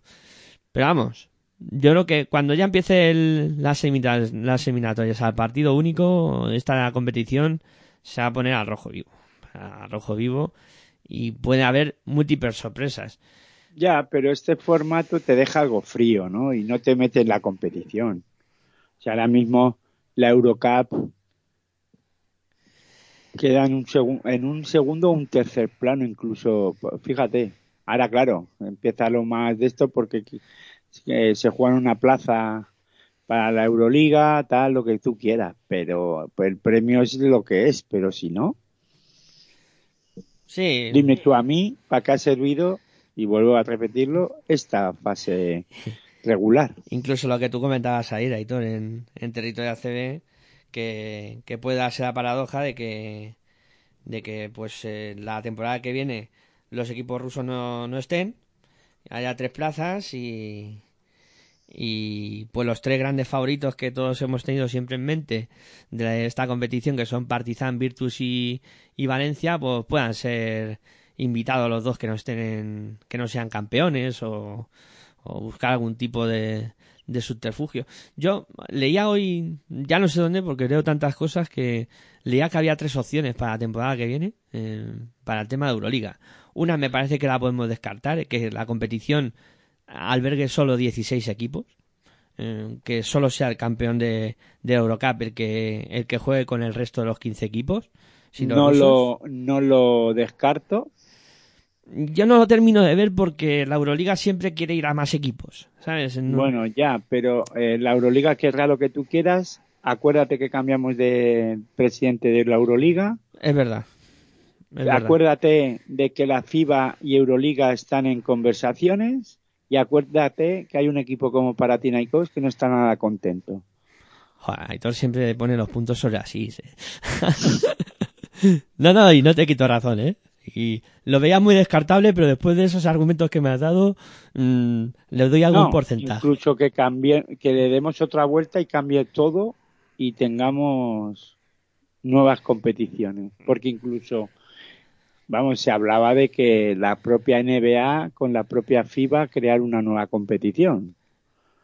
Sí, sí, sí, también estaba por ahí. No sé, no sé cómo está eso, eh. Cuidado, que estoy hablando por hablar ahora mismo. Sí, ¿eh? pero que también había esa... Pero que ahora mismo el panorama baloncestístico europeo está como está. Sí, las otras dos opciones del tema este de la Euroliga, por terminar así rápido, era eh, la segunda opción es que eh, se diera plaza al campeón, al subcampeón y al tercero, Pero mejor. si se habló el otro día que solo iba a ser el campeón. Pues esta- esa es otra opción que se abre. Y luego que sean directamente tres wildcard las que dé la Euroliga para la temporada que viene. Eso me lo creo más. Que, que pasen de resultados y de lo que pase en la competición en la Eurocup y que digan directamente tú, tú y tú ocupáis el sitio de los equipos rusos y ya está. y, y- claro, y, y ya sabes quiénes son, ¿no? Sí. En tú, Vale, tú y tú está. serían Virtus Partizan y Valencia. Y Valencia, claro, el tú y tú y tú tienen nombre. A pesar de que, ojo, que tampoco la Euroliga para tener cuatro equipos de la misma, del mismo país, no sé yo si por ahí hubiera- podría haber algún tipo de... Pero vamos a ver si ya la ha habido la temporada Sí, sí. pasada. Pero Entonces, decían que no, no les gustaba que no, mucho. que. Bueno, claro, y, y también decían que no les gustaban otras cosas. Eh, bueno, pues, pues ha sido un repaso muy somero de, de Eurocup porque ya es hora adelantada. Eh, y nos dejamos tareas pendientes para la próxima para el próximo programa editor tenemos, a ver, que apuntemos, ¿eh? Eh, tema de eh, previa de la FIBA Champions. Eh, hablar de las ligas, de cómo están las ligas y, y la situación ya de, de Eurocup y, y de la y de la Euroliga, ¿no? Eso es lo que nos dejamos pendientes para, para la próxima semana. Bueno, nos dejamos muchas otras cosas, pero bueno, es que, a ver, esto es lo que hay. Hoy, pues, eh, ha sido un programa centrándonos en, en la FIBA No sé cuánto tiempo llevamos, pero Una hora y 45 minutos.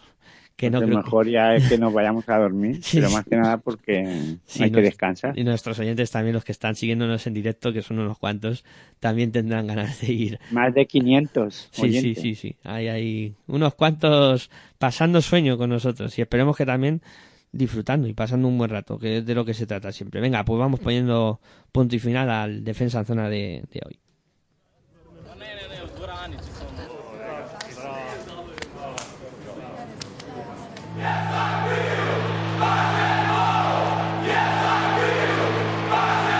Listen to the good vibrations. Do you hear the crazy game? Do you smell the scent of glory? Do you Bueno, pues vamos recogiendo los bártulos. Aitor, como siempre, ha sido un placer hablar de, de básquet contigo. Y mañana más, porque mañana como, bueno, ya hoy, como has dicho, tenemos doble cita con, con Directo Oro y con, y con Pasión en Femenino. Y creo que director sobre tres y media, cuatro, ¿no? Sí, aproximadamente. Redes sociales atentos por el horario final, que lo tenemos que, que cuadrar. Y el otro, pues como siempre, diez y media, que ya vuelve Sergio y, y Cristina Cristina. para hablar de la Copa de la Reina. O Sí. sea que, Para Reina, Final Four. eh, que hay que, que hay que repasar todo, todo ese panorama baloncestístico en, eh, en femenino y yo espero, a ver, al del Le Foro tengo que estar sí o sí y en el, y en el de las chicas, vamos, en el de pasión en femenino, pues A ver cómo te va la agenda. sí, tengo un compromiso familiar, pero espero poder hacer un esfuerzo y al menos llegar para para hablar un poquito con, de baloncesto en femenino, ¿no? Y luego el jueves tenemos Les Plata, La plata en juego, sí señor. la plata en juego que también tengo que estar sí o sí. Sobre tres y media, cuatro, también atentos a... Claro, y hay que ver el baloncesto. claro. Luego dicen que no hacemos nada. Nada, nada. Estáis sin hacer nada todo el día. que un placer, socio. Pues nada, el placer es mío y buen baloncesto para todos y todas. Bueno, y eso, que muchas gracias a todos por habernos acompañado durante este ratito hablando de, de básquet y si gustáis, pues eso. Apunto una cosa, Miguel, para Sí. terminar. Lo que sí queda claro que lo que sí pasamos es sueño. Sí, eso sí. Hace- Eso es lo que hacemos, pasar sueño. Eso también, eso llevamos bastante. Eh, que eso, que espero que lo hayáis pasado bien, que los que nos habéis acompañado en directo, aquellos que nos escuchéis también en, en formato podcast. Y nada, eso, invitados quedáis para eh, Directo Oro y Pasión en Femenino en el día de hoy miércoles. Atentos, tres y media, cuatro para, para Directo Oro y diez y media para Pasión en Femenino. Hasta entonces, como siempre, me despido. Muy buenas y hasta luego.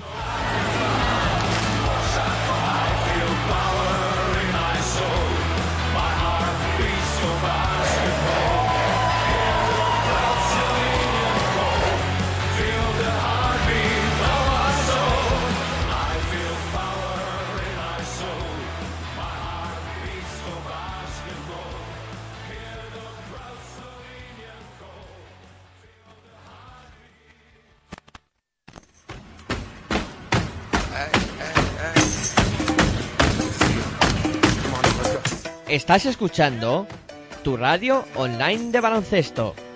Pasión por el baloncesto radio.